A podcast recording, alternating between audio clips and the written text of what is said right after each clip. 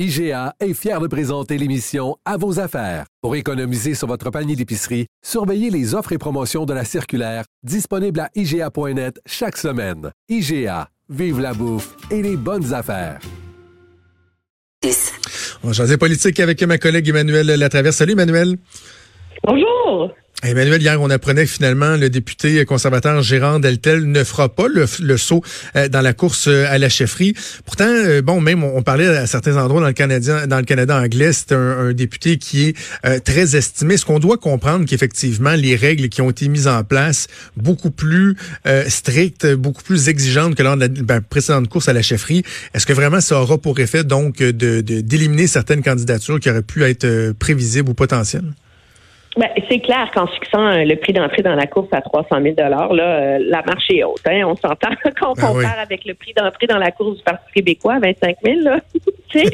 euh, donc, c'est vrai que... Mais moi, je pense qu'il y a deux éléments dans ma lecture des choses dans la décision de Gérard Deltel. C'est vrai que la question financière était une préoccupation très sérieuse dans son, dans son esprit.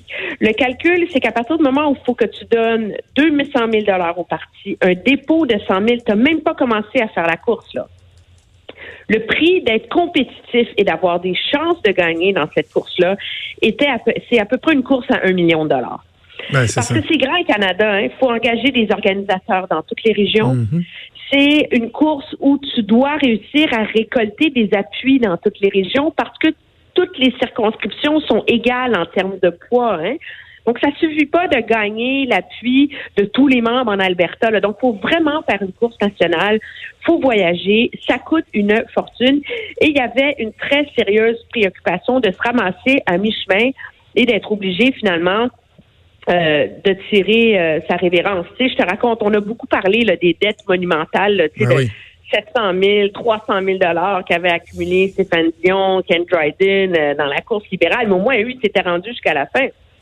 Ça donne un autre exemple. Dans la course en 2016, Tony Clement, qui était vu comme un candidat sérieux à l'époque, là, c'était avant qu'il envoie des photos indécentes là, aux gens. Oui, oui. il est entre le moment il a il a affirmé à plusieurs qu'au moment où il a décidé de se retirer de la course, il avait 40 000 de dette et que s'il était resté une semaine de plus ou dix jours de plus, il se serait ramassé avec 400 000 de dette. à un moment donné, là, les comptes, ils rentrent, il faut les payer, les sondages, le pointage, etc. Et donc, euh, de toute évidence, il y avait une crainte que M. Deltel soit pas capable d'assurer les, les, le financement nécessaire. Mais moi, je pense que ça va plus loin que ça.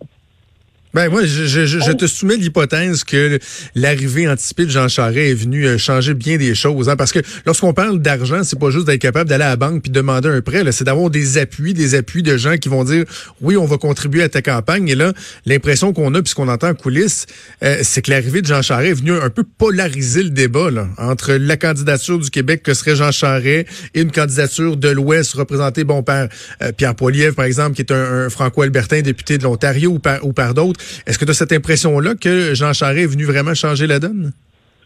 Ben, Jean Charest est venu changer la donne très certainement et je pense que s'il se lance, on va avoir on va être témoin de ce qui risque d'être une guerre fratricide là.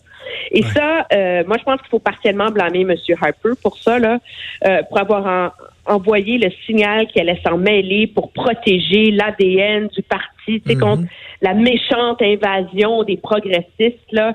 Euh, c'est clair, clair, clair que c'est ce qui se dessine comme course. Euh, ceci étant dit, c'est vrai aussi que si M. Charest se lance, ça aurait été plus difficile pour M. Euh, Deltel, je soupçonne. Bien que M. Charest, faut le répéter, ne fait pas l'unanimité chez les membres au Québec. Ben les membres actuels du Québec sont peut-être juste 7 000, mais c'est pas 7 000 anciens du PLQ, là. C'est 7 000 anciens de la DQ, c'est 7 000 purs et durs du Parti conservateur. Ça n'a rien à voir avec Charest, là. Alors, mais ça aurait certainement été plus compliqué. Sauf que là, on pourrait dire, ben, M. Deltel avait juste à attendre de voir ce que M. Charest ferait. Tu sais, M. Charest va pas, Deltel y va. Tu comprends? Il y a aussi un calcul. Moi, je pense qu'il y a eu le. Moi, j'ai jamais senti dans M. Euh, Deltel, dans ses commentaires, quelqu'un qui avait vraiment là, le ça le démangeait d'y aller. On n'a jamais senti quelqu'un qui voulait vraiment y aller, mais qui faisait juste s'assurer qu'il pouvait y aller. Tu comprends? Mm-hmm. On n'a mm-hmm. jamais senti là ce, ce feu sacré là, pour devenir premier ministre du Canada. Là. Et il faut ça si tu veux gagner ces courses-là. Là. Je veux dire, c'est terriblement difficile. C'est exigeant pour rebâtir le parti. Tu sais, ça veut dire que tu t'engages là, à, tu sais, à vouer ta vie à ça là, pour les trois, quatre prochaines années. Là. Et moi, j'ai pas senti ça chez M. Deltel. Et je pense que ça a aussi contribué euh, à des, des doutes existentiels là-dessus qui étaient toujours là. Et, euh, et ça a aussi probablement contribué à ce qui se met pas en branle assez vite. Ça, moi, je pense qu'il y a une bonne partie de tout ça qui s'est décidé avant Noël. C'est avant Noël qu'il fallait comme mettre les bouchées doubles, mettre sur le téléphone, en ligne et le monde, etc., etc., etc., etc. Et moi, ce qu'on me dit, c'est que peut-être que M. Deltel n'a pas été assez rapide.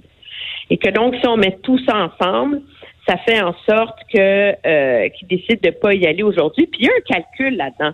Dans cette guerre qui va se dessiner, où la place du Québec dans l'avenir du Parti conservateur, moi, je pense, va être un enjeu crucial, peut-être pas pour la majorité des membres, mais pour l'avenir du parti au Québec. M. Deltel, avec toute l'influence qu'il commande et le respect qu'il commande dans cette course-là, peut finir par y jouer un rôle peut-être plus important. Absolument. Que s'il avait strictement été euh, un candidat euh, potentiel, alors qu'il y a déjà des titans là, qui s'affrontent, tu sais, M. Poiliev, M. McKay, il faut se tailler une, une place dans le premier tiers, là. Et ah donc, euh, c'est peut-être un, un, calcul assez, assez raisonnable de sa part. Bon, euh, je, je, veux qu'on poursuive juste rapidement sur la, la course des conservateurs. Aujourd'hui, on est euh, lundi. Certains disent que c'est cette semaine que Jean Charest pourrait finalement trancher, annoncer s'il se lance ou pas. Est-ce que tu considères qu'il y a un peu moins de chances qu'on l'aurait pensé euh, à pareille date la semaine dernière, par exemple, avec la candidature de Peter McKay, ce qu'on a appris la Cour suprême, euh, les documents qui ont été rendus concernant Marc Bibot? Est-ce que, est-ce que tu, tu, considères que ces chances sont, sont moins grandes de, de se lancer?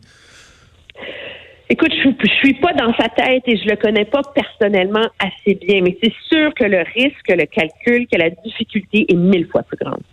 Les documents publiés la semaine dernière ont fait, ont, ont clarifié l'enjeu des allégations qui pèsent sur M. Mm. Charret dans l'esprit des des membres et de l'establishment du Parti conservateur. C'est plus comme ah oui, le PLQ est sous enquête, une affaire de financement. Non, non. C'est son, c'est son ami, c'est, et c'est sur lui que pèsent des, des allégations sérieuses. Dans la dernière course, un candidat pouvait pas avoir être sous enquête criminelle mhm. et demander et se présenter. Donc, cet enjeu-là est pas élucidé. Surtout à partir du moment où on sait, puis les signaux ont été donnés que il est toujours sous enquête de, de l'UPAC. Peux-tu imaginer un parti politique qui permet à quelqu'un qui est sous enquête criminelle de se présenter comme chef?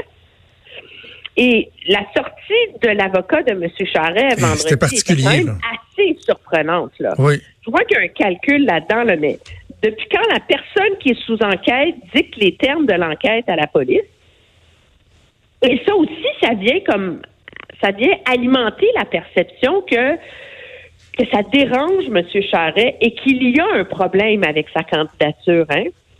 Et donc, moi, je pense que tant qu'il n'y a pas un signal clair de l'UPAC à l'effet qu'il n'est pas sous enquête ou que l'enquête à son sujet est fermée, ça devient très difficile pour lui de, de se lancer. Et ça devient objectivement difficile stratégiquement pour le Parti conservateur d'accepter qu'il se lance. Là. Je porte pas un jugement de valeur là, sur si l'enquête est crédible ou pas, puis sur la qualité. Moi, je pense que M. Charest sera un candidat extraordinaire et formidable dans cette course-là.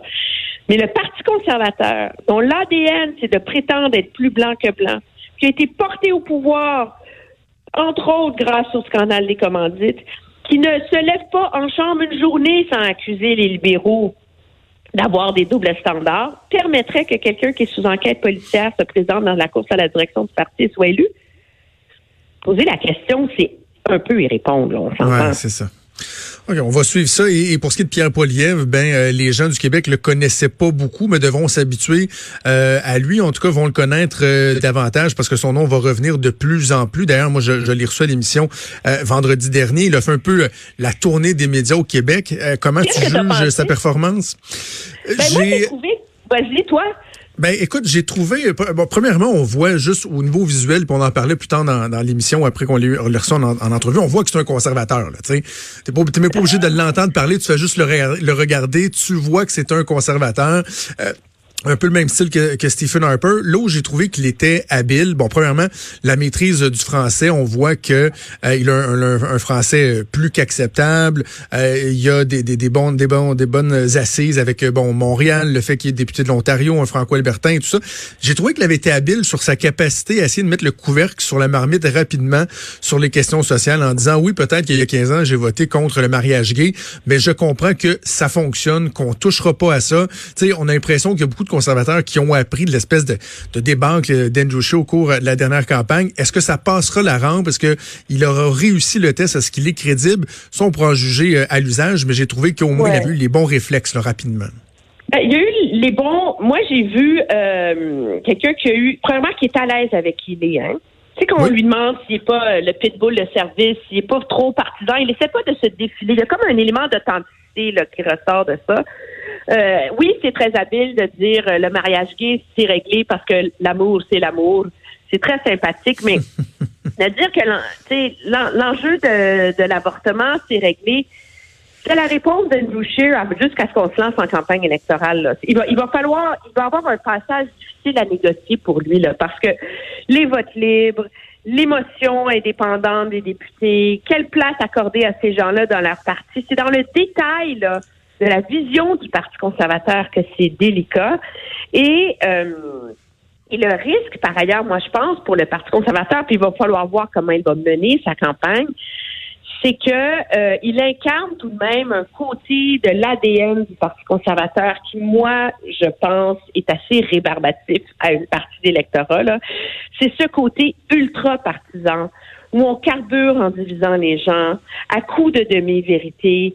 Euh, si c'est comme ça qu'il entend mener campagne et faire de la politique, euh, ça va être une course euh, très excitante. Là. Je remets pas ça en question, mais je pense qu'il y, a une grande réserve dans sa capacité d'unir les gens autour d'une idée plutôt que de les unir en carburant à la colère. Et ça va être ça le, test de sa crédibilité comme candidat. Ouais, ça va être intéressant. J'ai toujours dit ça prend un, jeune c'est quoi là, pour devenir un bon chef de parti là, quand on parle du charisme, de la capacité euh, à rassembler et tout. Donc, on a hâte de voir si Pierre Poilievre saura euh, exprimer ça. Mais Emmanuel, c'est tout le temps qu'on a. On pourra se reparler à la fin de la semaine euh, de, ben du bilan du caucus du Parti libéral du Canada qui est en, retraite à Winnipeg. Également, les procédures d'extradition touchant Meng Wanzhou qui débute ce matin.